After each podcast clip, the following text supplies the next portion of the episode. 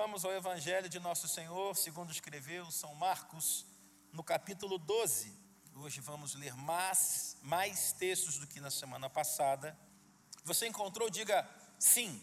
sim. 12, 28 diz assim: Chegando um dos escribas que ouviu a discussão entre eles e viu que Jesus tinha dado uma boa resposta, perguntou-lhe: qual é o principal de todos os mandamentos?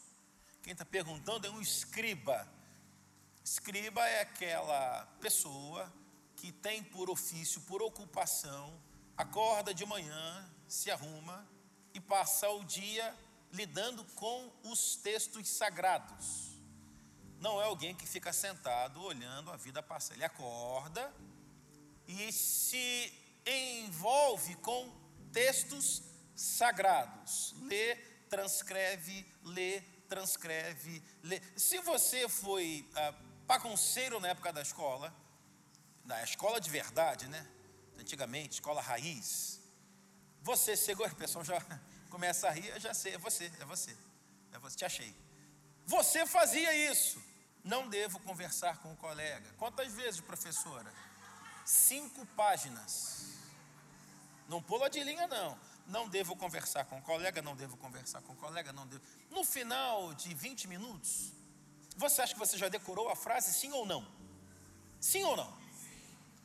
No outro dia, não devo jogar nada no colega, não devo jogar nada no colega, não devo jogar. Ao final de uma página, você já decorou a frase sim ou não? Esse é o escriba. Se tem uma coisa que a gente imagina que escriba sabe, é o que está escrito. Entendeu? Toda vez que você olhar para um texto. E então um dos principais dos escribas pode saber, esse moço praticamente decorou sabe exatamente apontar onde está, qual linha, qual para. Que não, é nessa hora que ele suspirou, caramba, de tanto fazer, decorou. Volta para o texto. Chegando um dos escribas, desses que copiavam a lei e tinham talvez a lei toda decorada. Ouviu a discussão entre eles e viu que Jesus, naquela discussão, tinha dado uma boa resposta, uma resposta que satisfez a elevada expectativa de um escriba, perguntou-lhe qual é o principal de todos os mandamentos. Jesus lhe respondeu: O principal é: Escute, ó Israel, o Senhor nosso Deus é o único Senhor. Ame o Senhor, seu Deus, de todo o seu coração, de toda a sua alma, de todo o seu entendimento e com toda a sua força. Fecha aspas. O segundo é: ame o seu próximo como você ama a si mesmo. Fecha aspas. Se você usa aspas, você está citando alguém, não é palavra sua Jesus Cristo aqui não está criando nada, ele está citando aquilo que já foi posto, aquilo que já foi apresentado, ele só está fazendo uma citação. Após a aspas, aí sim vem a opinião de nosso Senhor, que comenta e diz: Não há outro mandamento maior do que estes dois. Repita comigo: não há. Não, repita como quem quer repetir, por favor. Não há outro mandamento maior do que estes. Mais uma vez, não há outro mandamento maior do que estes. A última vez, não há outro mandamento maior do que estes. Vamos orar nesse Espírito, Pai Santo.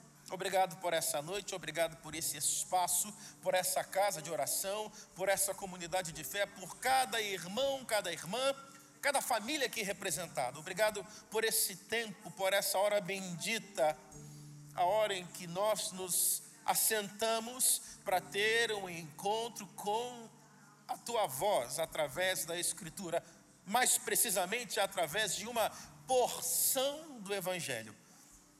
Que essa porção do Evangelho hoje seja capaz, porque é viva, poderosa e eficaz, que seja capaz de mudar conceitos em nosso interior, que seja capaz de ressignificar verdades outrora absolutas, que seja capaz de entrar no mais profundo de cada um de nós, imprimir um pouco mais da imagem de nosso Senhor. Que assim seja, para a glória do Filho de Deus, oramos assim, crendo unicamente nos méritos de Cristo, nosso Senhor, dizemos amém, amém e amém. Por favor, tome seu lugar. Avisei, comuniquei aos irmãos, membros e congregados dessa casa que em outubro eu estaria apresentando aos irmãos, a partir do púlpito dessa igreja, uma nova série de mensagens aos domingos, presente de Jesus, não são para troca. Eu apresentei na semana passada, que foi o nosso primeiro encontro nessa nova série, essa,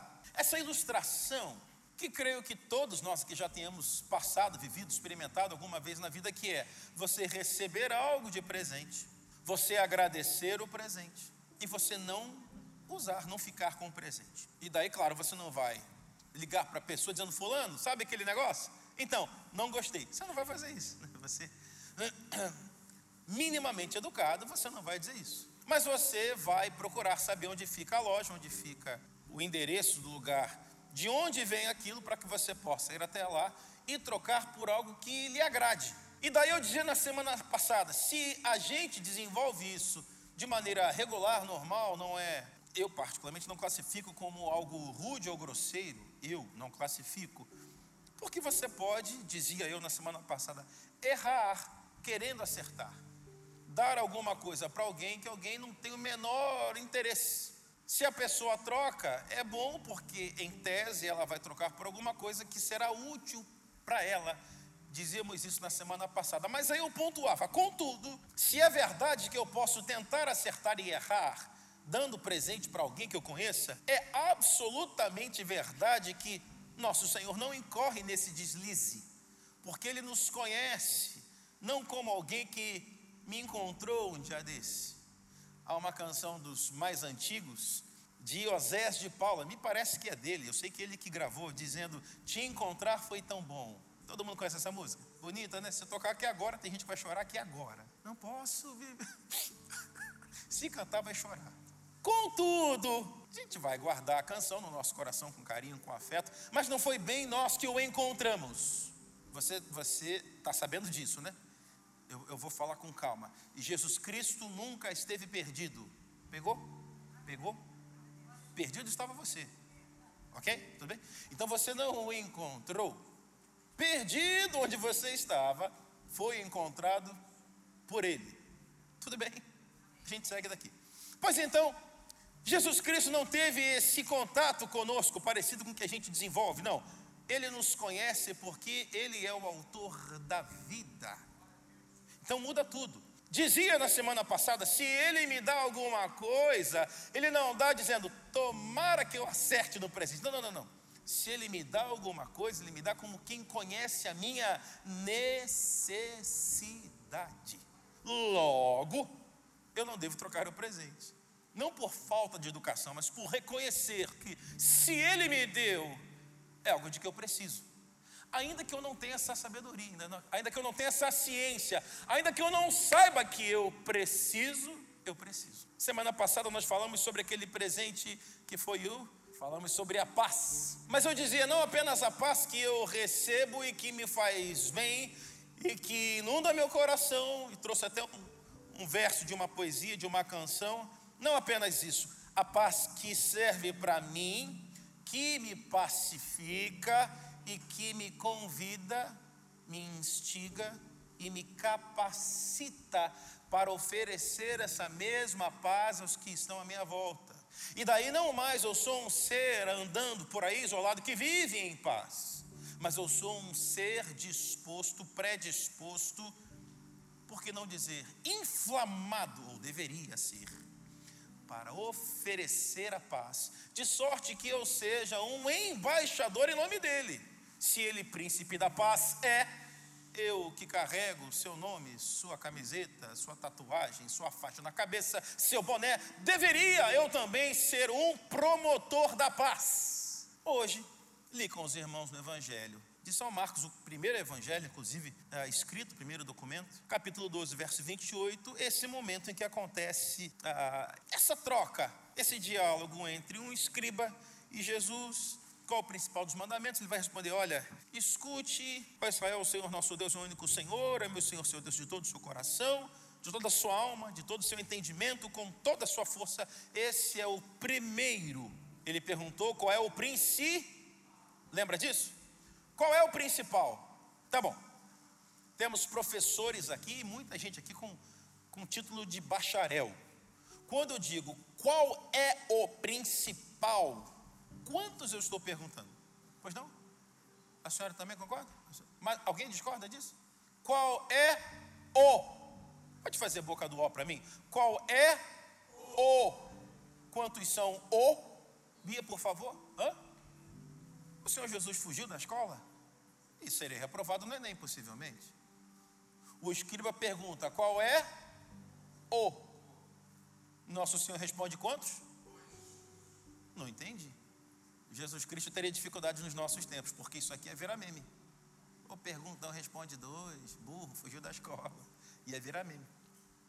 Carnevale perguntou-se qual é o. Jesus respondeu que eram quantos?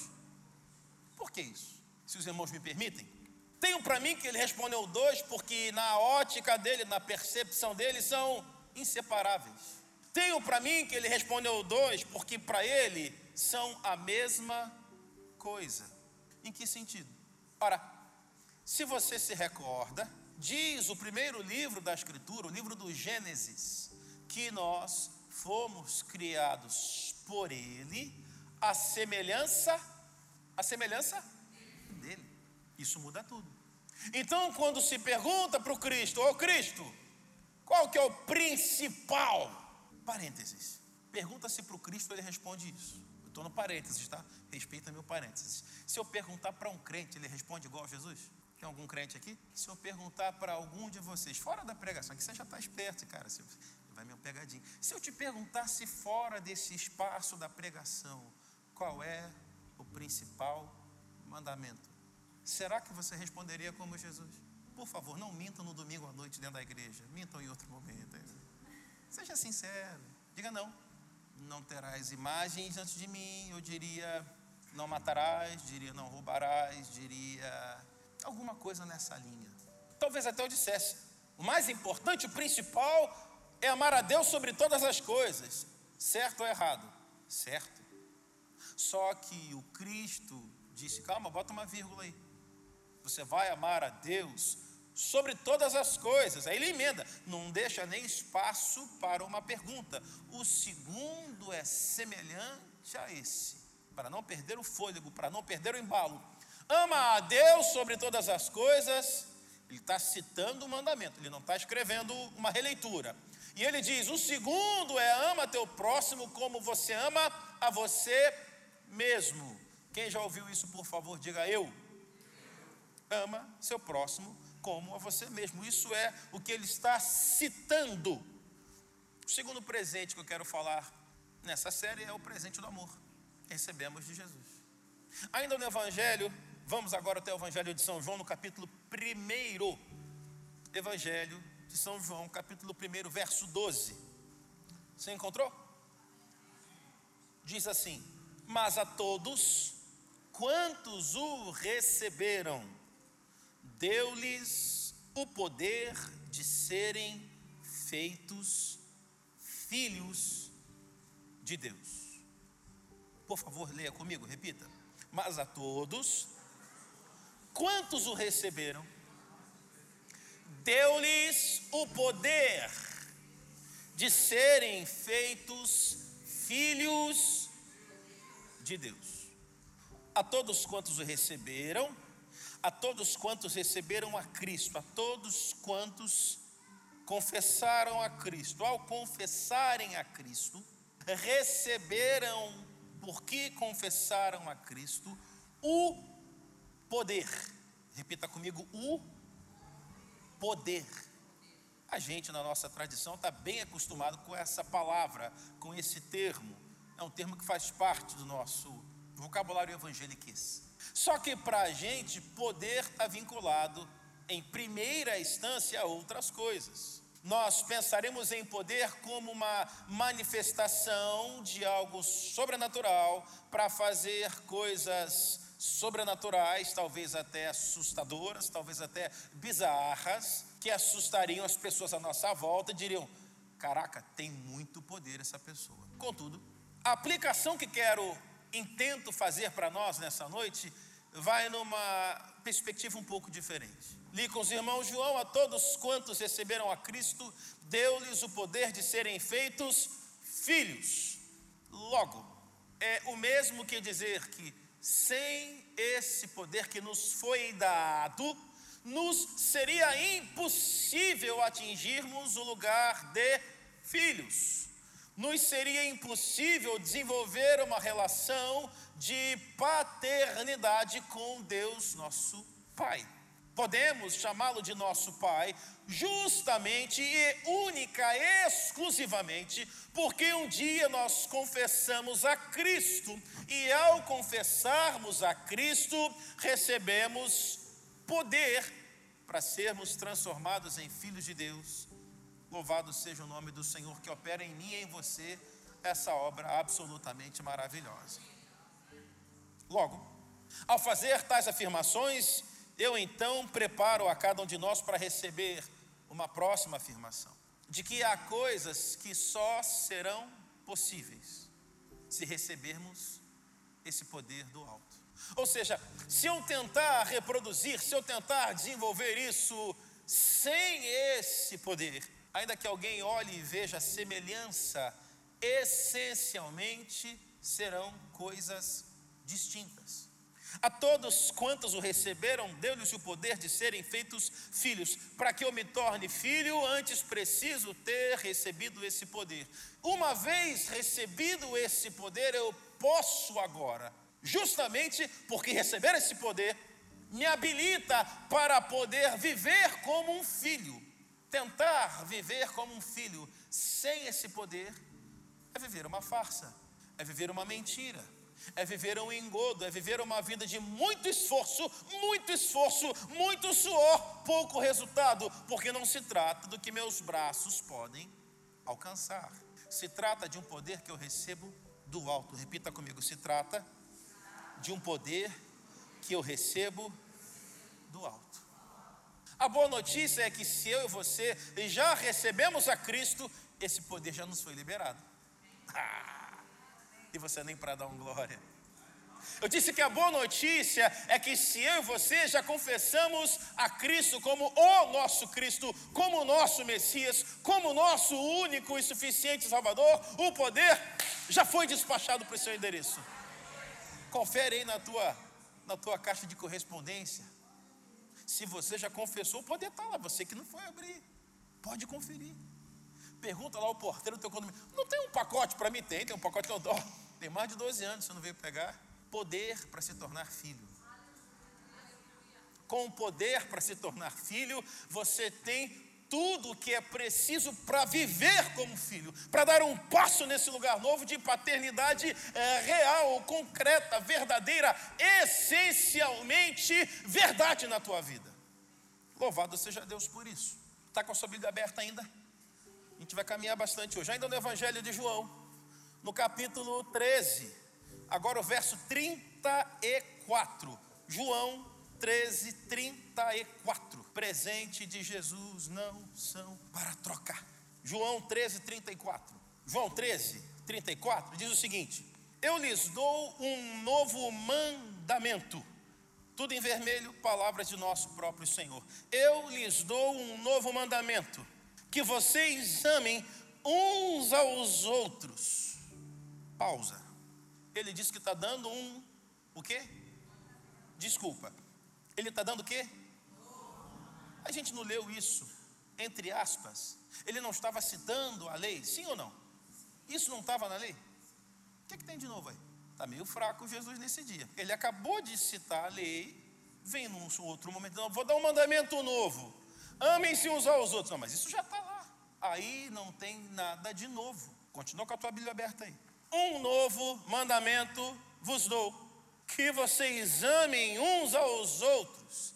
Alguém levantaria do Senhor? Isso aí é, não é novo. Está faltando originalidade aí no Senhor. Aí ele diria: Posso terminar? Não terminei de falar.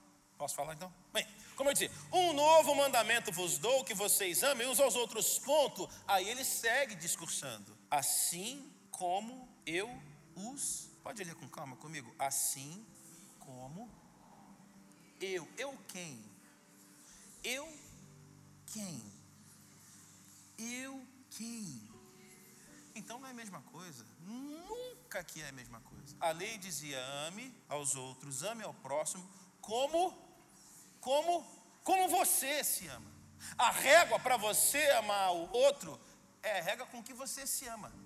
A régua que está na lei é ame ao outro do jeito que você se ama. Não levante sua mão. Você conhece pessoas aqui que você olha e diz, cara, se ama muito pouco. Você conhece pessoas que você diz, essa pessoa tem uma autoimagem bem, bem distorcida de si mesmo. Essa pessoa tem virtudes, tem qualidades, essa pessoa tem tanta coisa boa a oferecer e ela nem percebe o que tem.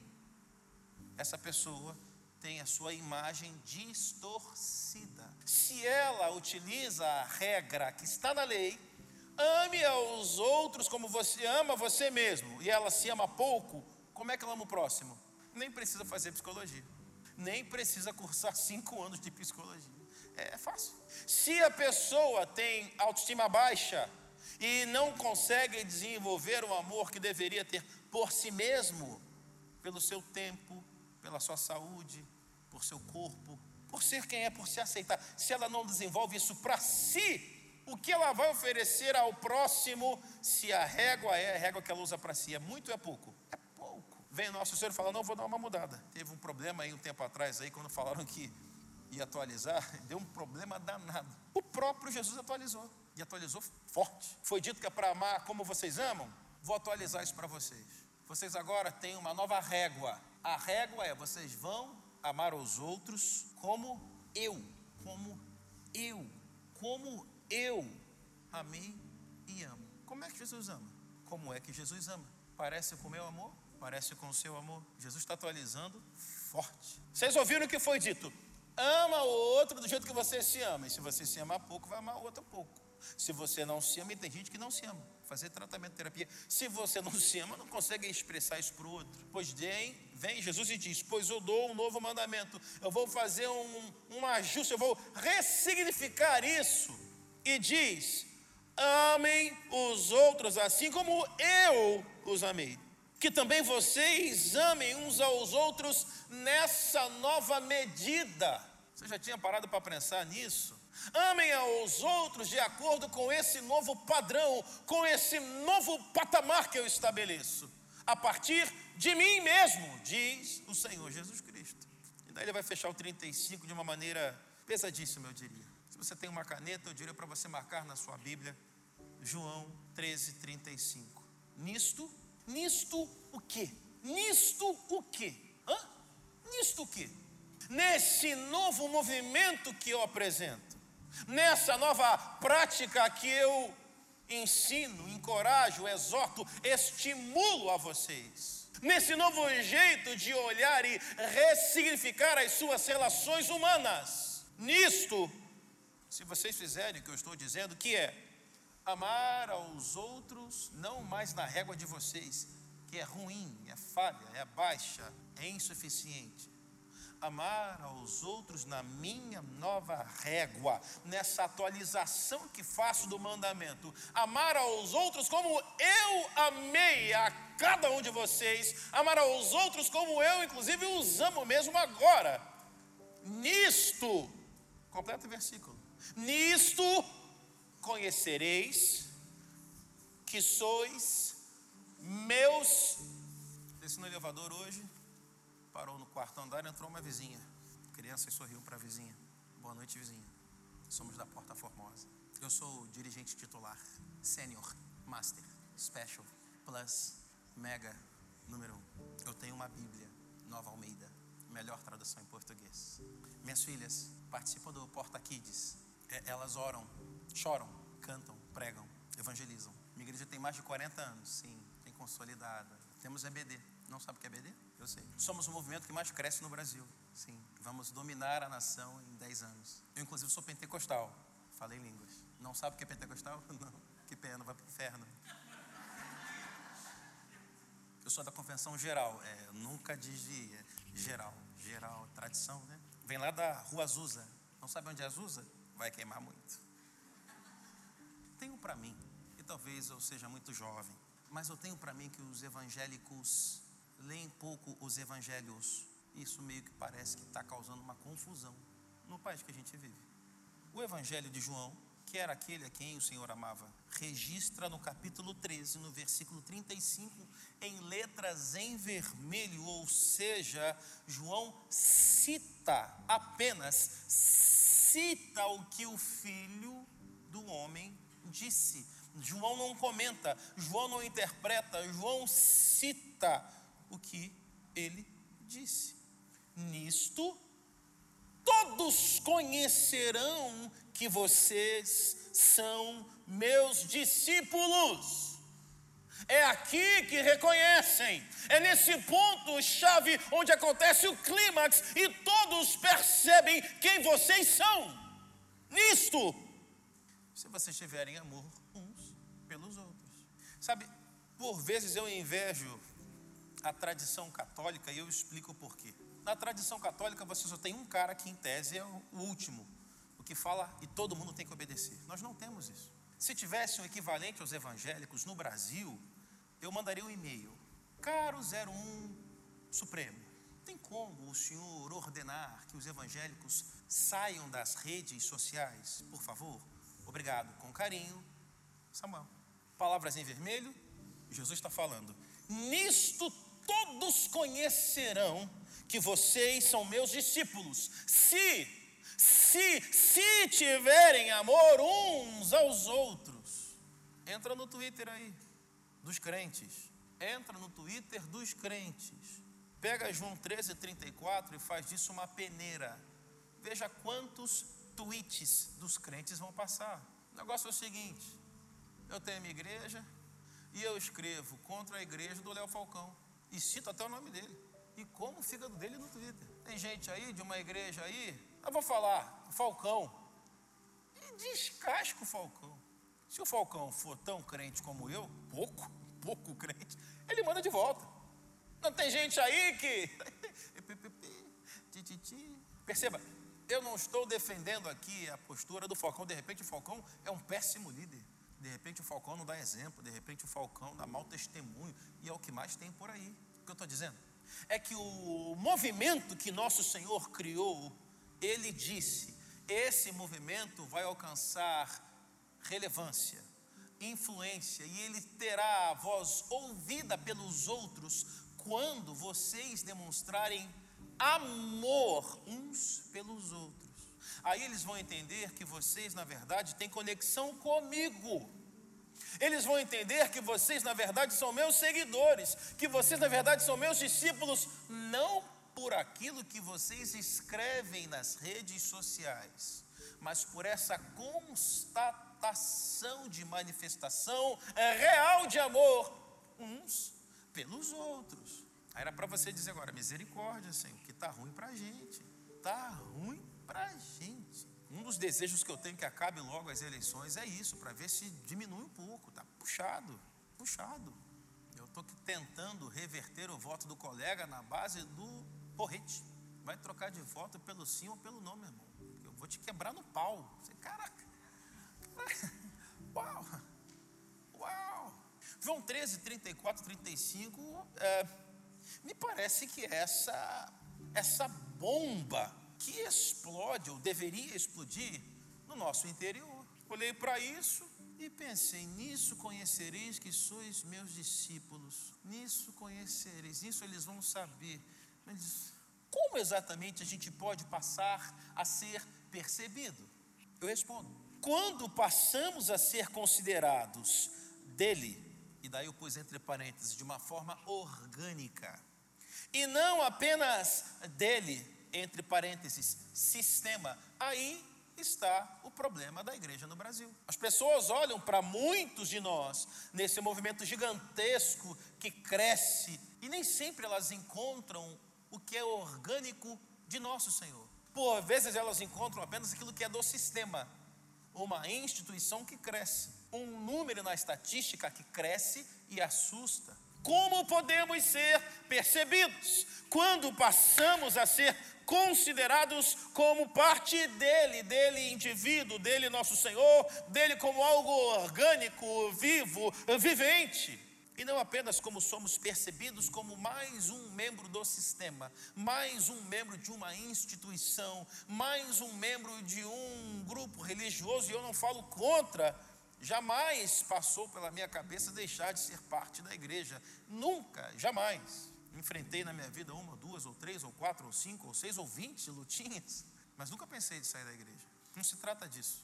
Se trata de fazer essa distinção entre um número numa carteira, um número numa planilha do Excel e algo vivo. Quando a gente lê algumas passagens belíssimas do Evangelho, a gente vai perceber Jesus citando ilustrações vegetais da botânica. Ele vai falar, é como se vocês tivessem sido enxertados na videira verdadeira.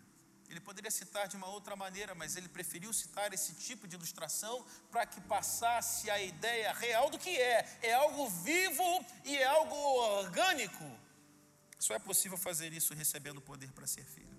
Me permita fazer uma ilustração aqui. A, escola onde a minha filha Radassa estuda, ela faz uma série, eu diria, maior do que a média das escolas de prova. A impressão é que a cada uma ou duas semanas tem a prova. E daí eles acompanham por ciclo. Então, X provas faz um ciclo, X provas faz um ciclo. Eles não somam para fazer uma média no final, dividir, não. Lá na escola dela, apenas soma, só soma, só soma. Não divide nunca. E daí, no intervalo dos ciclos, os alunos que se destacam são chamados à frente, em sala de aula, e recebem em sala de aula um certificado. Não é do ano, não quer dizer que o cara passou de ano. Quer dizer que nas últimas três semanas, nas últimas duas semanas, ele se entregou e teve um desempenho notável. Ela chama então e entrega um certificado de excelência. Repita comigo, um certificado de excelência. Mais uma vez, um certificado de.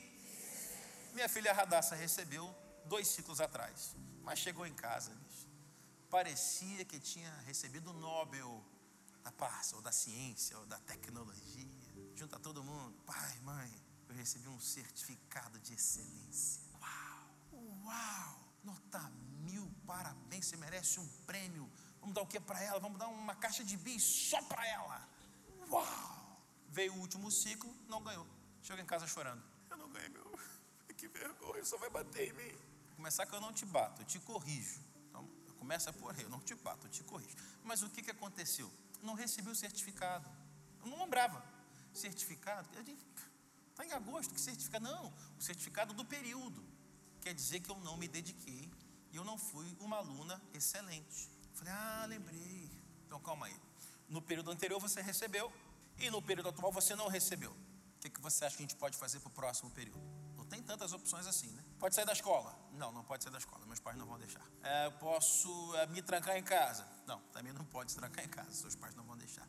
Eu posso ir para a aula e frequentar o próximo período do mesmo jeito que eu frequentei esse. E não obter o certificado de excelência. É uma opção a considerar. Ou uma segunda opção. Eu posso retomar a aula e tentar encontrar o caminho daquele período lá atrás, onde eu obtive o grau de excelência. Porque se eu já obtive o grau de excelência uma vez, está claro que não é algo inatingível. Eu consegui uma vez. Tem auxílio do pai, tem auxílio da mãe, tem auxílio de irmãos da igreja que aparecem para dar aula para ela quando é necessário, um, um assunto qualquer difícil. Então o que, que eu tentei dizer?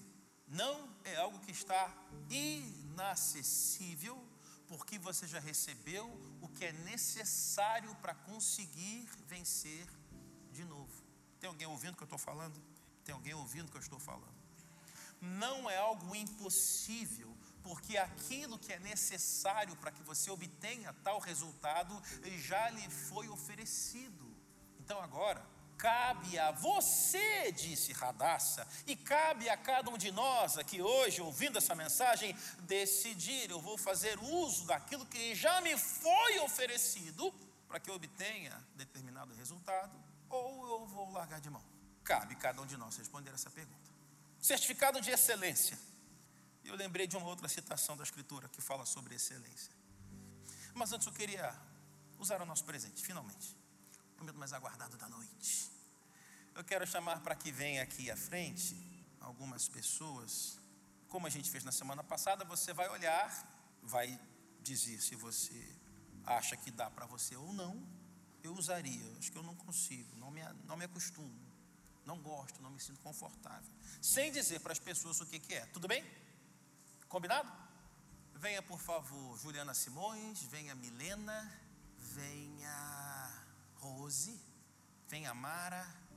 Vocês vieram hoje, cara. Vocês tinham que ter vindo semana passada, cara. Semana passada era de vocês. Vem Caroline também. Vem Caroline. As pessoas, as pessoas querem ver, cara. As pessoas me mandam mensagem, não vai chamar ela? Vem uma por uma, pode vir primeiro, Mara. Você vai abrir, você vai abrir, você vai olhar e você vai dizer se usaria sim ou não, e se, caso você diga usaria, se você acha que se sentiria bem e confortável usando. Não vai dizer para ninguém que você viu, né? Abre aí, por favor. Você usaria? Sim ou não? Ai, usaria. Você acha que ah, se sentiria confortável ao usá-lo? Sim. Obrigado. Fica aqui. Juliana Simões, por favor. Só não vai dizer o que você viu, mas você vai responder. Você usaria? Sim. Usaria. Você acha que se sentiria confortável ao usar? Não. Sinceridade é tudo, gente. Mentir na igreja no domingo pega mal pra caramba. Obrigado. Rose, ah, cadê a Sara? Sara Bertoc, esqueci da Sara. Fica ali, você é a própria. Como é que eu esqueci da Sara? Como é que eu esqueci da Sara? Entendeu, Rose? Não pode dizer o que, que é. Você usaria? Sim, dependendo da situação. Ok. Viu que bonito? Pessoa, né?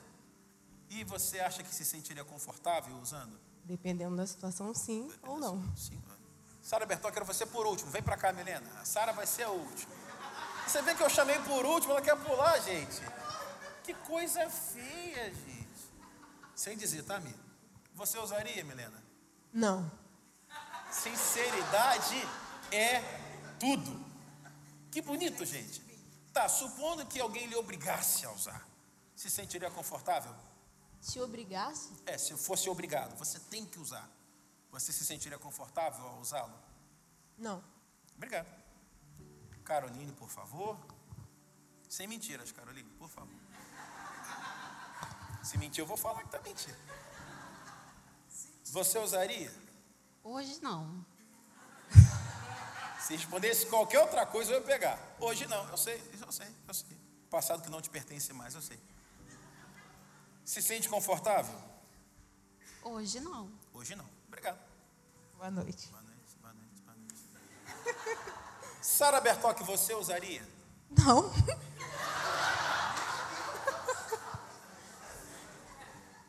Quer nem tentar, Sara? Não. Obrigada. Se fosse obrigado, você acha que você se sentiria confortável usando? Não. Pode sentar, obrigado. A última coisa que eu falei para vocês antes da exposição do presente foi sobre o certificado da minha filha Radassa na escola. E o nome de certificado é certificado de de certificado de Primeira carta de São Paulo apóstolo escrevendo aos Coríntios no capítulo 12, no versículo 31, somente a parte B. Hoje é a segunda noite dessa série de mensagens. Presentes de Jesus não são para troca. Se Jesus está te dando, não é para você trocar, é para você usar. Primeira carta de São Paulo apóstolo escrevendo aos Coríntios no capítulo 12, versículo 31, parte B do versículo, a segunda oração, a segunda sentença do versículo diz assim: E eu passo a mostrar-lhes um caminho ainda mais. O que, você está lendo aí? Ainda mais. E eu passo a mostrar-lhes um caminho ainda mais. Mais uma vez. E eu passo a mostrar-lhes um caminho ainda mais excelente. Primeira carta do apóstolo São Paulo aos Coríntios. Não achou? 12 a 31. O que é excelente? O dicionário prega para nós. Excelente é algo apreciável. Excelente é algo inigualável. Excelente é algo superior. Repete comigo. Excelente é, primeiro, apreciável. Repete, apreciável. O que é algo apreciável? Algo que as pessoas vão apreciar. Que, que você aprecia? Você aprecia algo feio? Você aprecia algo sujo? Você aprecia algo que não tem estética? Você aprecia algo com ausência de beleza? Você aprecia algo fora de ordem? Não. Você aprecia algo que você põe seus olhos e diz: Uau, caramba, que lindo, que belo, que agradável, que bonito, que formoso, que limpo, que organizado. Excelente é algo apreciável, mas há uma outra palavra para descrever: inigualável. O que significa algo inigualável? Algo sem igual. E vem a terceira: excelente é algo superior. Repita comigo: excelente é algo superior com essa luz, com essa interpretação, volte agora seus olhos uma vez mais para o texto de Paulo escrevendo a Coríntios. E eu passo agora a mostrar-lhes um caminho ainda mais excelente. Nesse momento que Paulo está discorrendo, precisamente é sobre os dons. Paulo está falando, ora, antes aqui um pouquinho. Vocês são o corpo de Cristo, é, e individualmente membros desse corpo. A uns Deus estabeleceu na igreja, primeiramente apóstolos, em segundo lugar profetas, em terceiro lugar mestres, depois operadores de milagres, depois os que têm dor de curar, ou de ajudar, ou de administrar, ou de falar em variedade de línguas. Será que são todos apóstolos? Não. Será que são todos profetas? Não. Será que são todos mestres? Não. Será que são todos operadores de milagres? Não. Todos têm dons de curar? Não. Choquem os pentecostais, todos falam em línguas? Não! Choquem os pentecostais, todos têm dom de interpretar essas línguas? Não! Paulo está dizendo, tem um monte de coisa maravilhosa no meio do corpo de Cristo, mas isso não está para todo mundo ser de uma vez só, não é para todo mundo. Uns vão ter, outros não. Entendam o ponto, quem fala aqui é o maior doutrinador da igreja, não tem isso para todo mundo. Aí Paulo vai dizer: entretanto, procurem com zelo os melhores dons. Alguém que vem dizendo não, não, não, não, não, abre uma porta com uma luz que brilha para a esperança e diz: se não tem isso, tem outra coisa. Meu sonho é botar a mão na cabeça de todo mundo e sair curando. Uau, uau, que nem no videogame. Uau, uau, tem para todo mundo? Não! Meu sonho é chegar num terreiro na Bahia ou no Rio Grande do Sul e falar: sai agora e todo mundo cair. Tem isso para todo mundo? Não! Meu sonho é falar: você aí de roxo. Aquele assunto não é aquilo, é outra coisa. Recebe aí. Você aí, você aí Aquele negócio que você está pedindo, vai sair terça-feira. Essa não, a outra. Recebe aí. Você de cavanhaque compridão aí, ó. Aquele negócio lá antigo. Tinha um, ne um negócio de uma, de uma massa, de um pão. Você trabalhava com pão? Vai sair. Você, caraca, caraca. Tem para todo mundo? Tem para todo mundo? Não! Mas Paulo abre uma porta e deixa entrar uma luz de esperança. Procurem todos vocês que agora há pouco se sentiram colocados de lado, porque não vão desfrutar de um superpoder, como se fosse da Liga da Justiça. Calma, tem esperança. Tem alguma coisa que todos vocês podem e devem buscar com zelo. E eu passo agora a mostrar-lhes um caminho ainda mais excelente. Depois de tudo que eu discorri sobre esses dons maravilhosos, ele disse: Isso não tem para todo mundo, mas eu passo agora a te oferecer esperança, que é algo que você pode procurar com zelo e esperança e expectativa de receber, viver e desfrutar. E ele conclui: 12, 31b. E eu passo a mostrar-lhes um caminho ainda mais apreciável, inigualável, superior. Quando entra o capítulo 13. O que que descreve o capítulo 13 da primeira carta de São Paulo apóstolo aos Coríntios? Alguém lembra? Pelo amor de Deus, alguém lembra do que, que ele fala no 13? Alguém lembra do que, que ele fala no 13? No 12, no final, ele diz: tem uma coisa melhor, inigualável, apreciável, superior, que dá para todo mundo viver. Busca isso com zelo. Busca isso com zelo. Leva isso a sério. Leva isso com seriedade. Um corinho antigo que todo mundo que é assembleano lembra. De madrugada o crente vai buscar poder. Tem uma fase da minha infância que eu ouvia isso como se fosse um mantra. Ouvia, ouvia, ouvia, ouvia, ouvia, ouvia. É errado buscar poder, meus irmãos? Sim ou não? Mas é lógico que não. Tem alguém dizendo para você não buscar poder? Mas é lógico que não. O que Paulo está dizendo é: esse poder que você se sente atraído e fascinado é algo que nem todo mundo vai desfrutar. Esse papo de que Pedro passa e a sombra cura, nem todo mundo aqui vai experimentar. Não se sinta frustrado por não curar ninguém com a sua sombra. Paulo diz: tem alguma coisa que está ao alcance e ela é inigualável e superior. Quem está falando é Paulo, pelo amor de Deus, é superior. E no 13 ele começa a discorrer sobre um dos presentes que Jesus nos deu: o amor. Aí eu digo para você: presentes de Jesus não são para troca. Como é que você recebe um presente dele e você diz, ah, não, me sinto confortável? Mas você não tem esse direito. Você não tem esse direito. O presente que eu trouxe aqui hoje, hoje eu vou mostrar. É um sapato alto, bem alto, mas bem alto. E eu chamei a Caroline porque eu tinha certeza. Quem deu para ela fui eu. Dei pilhas de sapatos altos assim. E ela usava. Não usa mais. Tem gente que falou, jamais usaria. A outra falou, depende da situação. É um casamento, eu vou ficar em pé pouco tempo, tem onde sentar depois. Imagina você ter pensado isso. Eu vou ficar a noite inteira em pé em cima desse troço, eu vou poder sentar para descansar. É alto. É alto. Por que, que eu trouxe um sapato alto? Porque é o tipo de coisa que não é seu. Isso aqui não é extensão do seu pé. Você tem seu pé. E você escolhe calçá-lo. Quando você calça, você fica mais, mais, você fica mais. É o amor. Você precisa escolher vestir.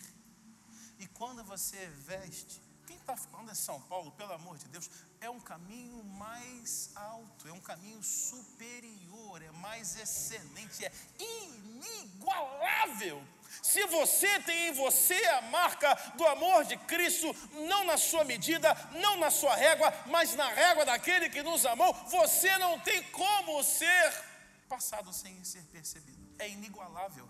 Nós temos, diz Paulo, o bom perfume de Cristo. Quando? Quando que aparece em nós? Quando o amor de Cristo aparece em nós.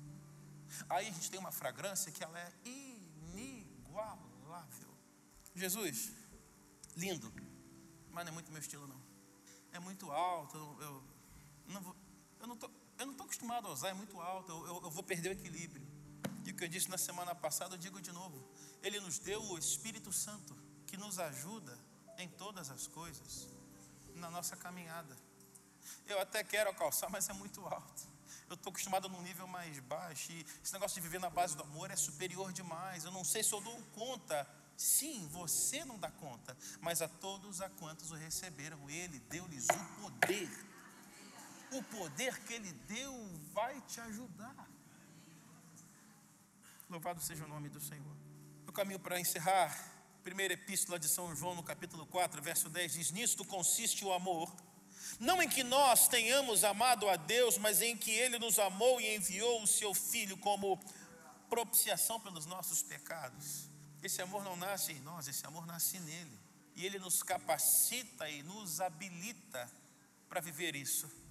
Ainda na primeira epístola de São João, no capítulo 4, agora os versos 7 e 8. Amados, Amemo-nos uns aos outros, porque o amor procede de Deus, e todo aquele que ama é nascido de Deus e conhece a Deus, e fecha o oito. Quem não ama, não conhece a Deus. A primeira epístola de João é escrita para crentes como eu e como você, e ele fala: se você não ama, você nem o conhece. Cuidado com suas palavras. Tem ódio demais aparecendo nas suas postagens. Cuidado com isso. Será impossível de seu nome ser associado ao nome de Cristo. Cuidado. Quem sabe pessoas aqui hoje vão ter que na sua timeline apagar algumas coisas. Eu não estou pregando uma mensagem liberal para que você aceite tudo, não. Diga não ao que precisa receber um não. Mas o ódio não tem lugar nisso. O ódio não tem lugar nisso. O ódio não tem lugar nisso. Eu quero encerrar e apresentar alguns pontos. Eu lembrei de uma, de uma letra de um cantor popular já falecido, dos anos 80, e ele dizia em uma frase de uma de suas músicas, que inclusive ele escreveu usando por base Coríntios 13, ele disse: É preciso amar as pessoas como se não houvesse amanhã. O que, que eu entendo quando eu lembro de uma frase como essa? Eu percebo um senso de urgência, como alguém dizendo: não dá tempo da gente fazer um simpósio, um seminário de como amar, e daí a gente reúne depois de três meses o que a gente entendeu do seminário, a gente publica um relatório, a gente faz uma. Não, não dá tempo. O sentido aqui é urgência. Quem aqui já recebeu a Cristo, levante sua mão. Você tem que manifestar o amor desse Cristo hoje. Urgência. É seu vizinho, é seu amigo da escola, é a pessoa que divide lá o espaço do seu trabalho, é alguém que faz a pós-graduação com você, é alguém que está na sua fila no hortifruti. Manifeste o amor de Cristo com urgência. Seja doce, seja sal, seja luz. Manifeste o amor de Cristo com urgência. Mas e se a pessoa não presta? Possivelmente, bem-vindo. Tem um montão aqui me olhando agora. Inclusive quem fala. Lembra como é que ele falou com Judas? Quando foi traí-lo? Amigo, me trai com um beijo? Amigo, o que que Judas teria ouvido se fosse hoje?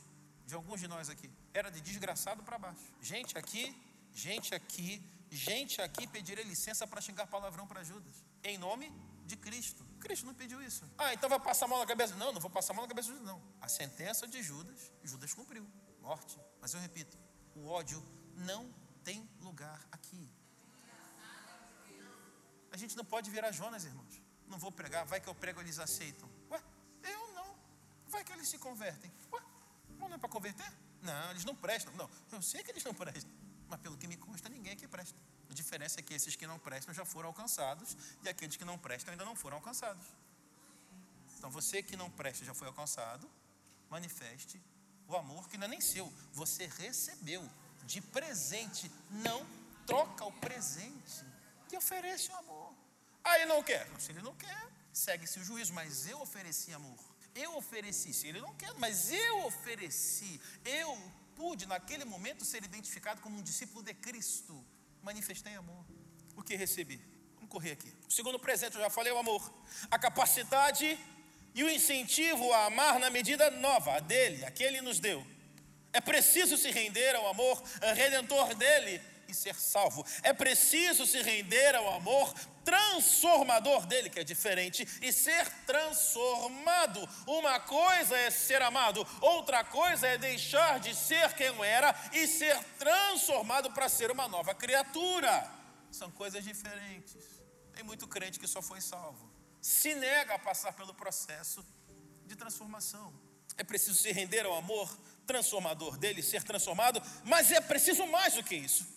É preciso se entregar a tal ponto de não mais apenas ser amado, mas se tornar alguém que ama.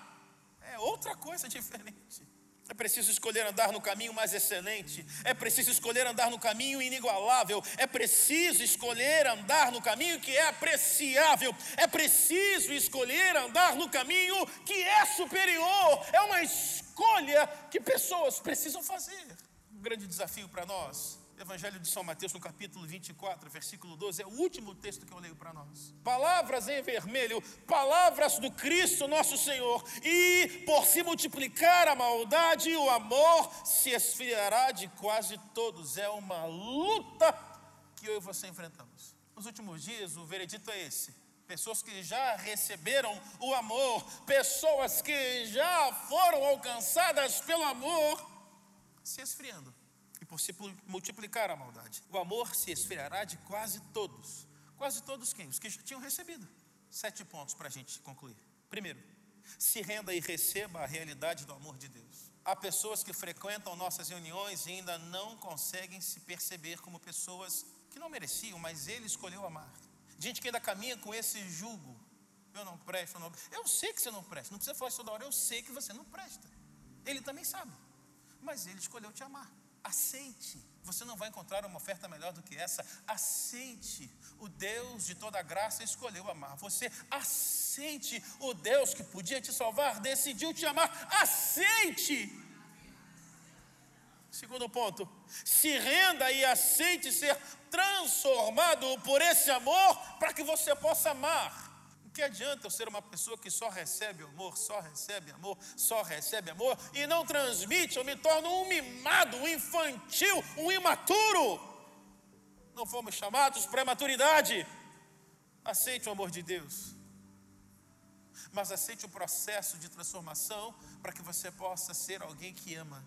Terceiro, se ofereça para amar e para promover o amor. Quarto, me permita repetir: presente de Jesus não são para troca. Ele te deu. Bota isso e sai andando por aí, meu amigo. Bota isso no pé e sai andando por aí, minha irmã. O equilíbrio, o Espírito Santo vai te ajudar. Quinto, esse presente tem dono. É para você. Ah, eu vou guardar para minha. Não, para minha não, o presente é seu. Quem precisa mais dele é. Não, não, não, não, não. Quem precisa dele é você. Quem precisa desse presente é você que está me ouvindo. É para você. Ah, se minha avó. Não, sua avó não, é para você. O presente é para você. Seis. Jesus nos convida a nos manter aquecidos. Lembra de Mateus 24, 12? Que o amor vai esfriar. Jesus não quer que você esfrie. Ele quer te manter aquecido. Ele não quer que seu coração esfrie quer manter a temperatura ideal para que você possa ser um bom embaixador em nome dele. Sete, e aqui eu encerro. Jesus quer te ver usando o presente que ele te deu. Uma coisa que todo mundo gosta, né? Dei para ela uma blusa, que dia que ela vai usar? Não vi ela ainda usando. Dei para ela um tênis, eu não vi ela usando tênis. Será que ela não gostou do tênis? Para algumas pessoas aqui eu já apresentei livros. Aí pergunto: será que ela gostou do livro? Será que ela leu o livro? Será que ela largou o livro? Jesus quer ver você usando o presente que ele te deu. Se coloque de pé. Eu não sei o que, que dá para você pensar depois de, de um sermão como esse. Não sei o que, que você acha que é possível, o que, que cabe de se orar depois de uma mensagem como essa. Eu creio muito no papel da igreja institucional creio muito no papel dos líderes eclesiásticos, mas eu creio muito também no escrito de São Pedro, falando sobre o sacerdócio universal de cada crente. Ou seja, eu creio que é uma responsabilidade distribuída sobre cada um de nós. Não se trata de um vigário que intercede. Não, não, não, não. Você intercede por você. Você ora por você. Você apresenta a sua vida ao Senhor. E eu te convido para fazer isso agora. Aí no seu lugar, feche seus olhos e fale com o Senhor algo que você entende, que é parte do que você recebeu nessa noite, se você recebeu algo do Espírito Santo. Vamos orar. Daqui a pouco eu oro, mas enquanto isso, ore você ao Senhor. Fale com o Senhor aí do seu lugar. Apresente ao Senhor aí as suas palavras. Nessa segunda noite dessa série, presentes que recebi, não devo trocar. Esse amor que nos abraça, que nos acolhe, que nos insere, que nos bota para dentro, que nos faz parte, mas isso não pode se resumir apenas nisso. Qual o maior mandamento? perguntaram a ele. Ele respondeu numa mesma frase: Amarás ao Senhor teu Deus sobre todas as coisas e amarás o teu próximo. Não dá para separar um do outro. Para Jesus são inseparáveis. Amor que recebi, amor que preciso oferecer. Pai Santo, obrigado por essa hora bendita. Obrigado por cada irmão, por cada irmã que ouviu hoje aqui nessa celebração. Obrigado por aqueles que ouvirão essa mensagem em algum outro momento, em algum outro tempo. Peço que o Espírito Santo tenha liberdade para se mover entre nós, aqui e lá no futuro, quando ouvirem, nos trazendo para esse lugar de convicção, de revisão, de ressignificar a nossa fé que é baseada não num conjunto de ideias, mas numa pessoa, a saber, o Cristo. E esse que é o pilar, o fundamento da nossa fé, nos apresenta lições inegociáveis, insubstituíveis: paz e hoje amor. À medida que eu recebo para mim e a responsabilidade que carrego em nome dele de distribuir, oferecer, compartilhar o amor. Peço, meu Senhor, que a ação do Espírito Santo de Deus sobre nós nos ajude nesse processo. Algo mais excelente, algo que é apreciável, algo que é inigualável, algo que é superior. Algo que nos é encorajado pelo apóstolo São Paulo, busquem com zelo busquem com zelo, nos dando essa luz de esperança. É possível viver essa experiência, é possível desfrutar disso, é possível compartilhar isso. E ratificando as palavras de nosso Senhor, nisso conhecereis que sois meus Nisto conhecereis que vocês estão comigo, nisso conhecereis que vocês fazem parte, nisso conhecereis que nós caminhamos em unidade, eu, o Senhor e você, igreja. Quando e quando somente vocês demonstrarem amor uns pelos outros. Nos ajuda nisso, meu Deus. Nos ajuda nisso. Salva-nos das nossas inquietudes das nossas falsas verdades. Salva, Senhor, a cada um de nós. Salva-nos para o Senhor, salva-nos para a tua glória, salva-nos para o bem do teu reino, salva-nos para testemunho enquanto estamos aqui nessa terra aos que estão à nossa volta. Salva-nos e glorifica o teu nome. Pedimos assim a tua bênção sobre nós. Em nome do Pai, do Filho e do Espírito Santo. Dizemos amém, amém e amém. Que Deus te abençoe em nome de Jesus.